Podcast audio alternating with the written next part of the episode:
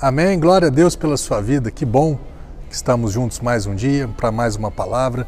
Gosto muito desse texto aqui, é, Marcos capítulo 4, quando fala né, que Jesus ele convida os seus discípulos a fazer a travessia, atravessar o lago da Galileia.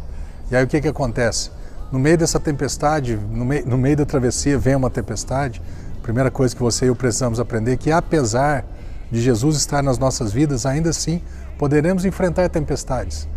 Né? O mundo não é de Deus, nós não nascemos, o que nasceu de novo é o nosso espírito, corpo e alma não nasceu. Esse mundo está sob, né, debaixo do governo, do domínio do diabo, pastor. Uai, quando Jesus é tentado no deserto, o que, que o diabo faz?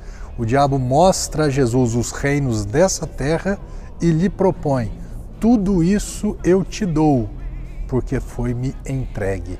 Adão entregou o domínio dessa terra nas mãos do diabo. Por isso que tem um monte de tempestades na nossa vida que acontecem e não é Deus, não é permissão de Deus, origem do diabo. Amém? Continuando.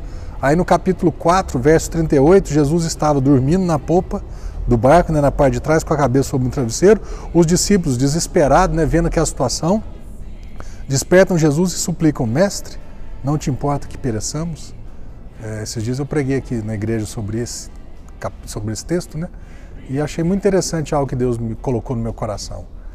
Os discípulos meio que responsabilizam Jesus pela tempestade. Os discípulos tratam do caráter dele, tipo, você não se importa conosco. Tinham deixado Jesus dormindo, e aí na hora que dá ruim, Jesus é o responsável para não chamá-lo de culpado. Será que é assim que é o meu relacionamento com Deus? Eu garanto que o meu com ele não é assim. Eu espero que o seu também não seja. Eu espero que quando coisas estiverem ruins acontecendo na sua vida, que Jesus não seja responsabilizado.